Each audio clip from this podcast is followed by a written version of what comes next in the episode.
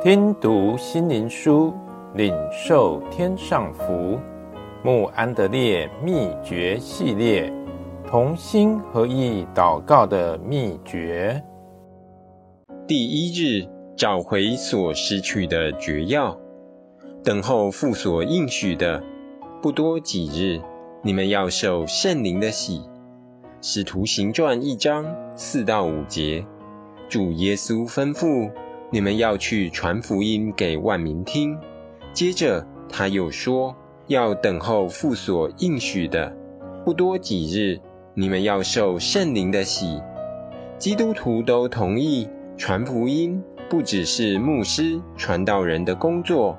而是每个基督徒都有份于此呼召，但基督徒似乎忘记传福音前要先领受从上面来的能力。教会似乎也忘记提醒信徒，唯有住在圣灵里，才能带出能力，将人心夺回，归向耶稣。这就是为什么我们很努力做工，却没有什么果效。最主要的原因就是太少祷告，太少迫切的祷告，因此看不到属天能力的彰显。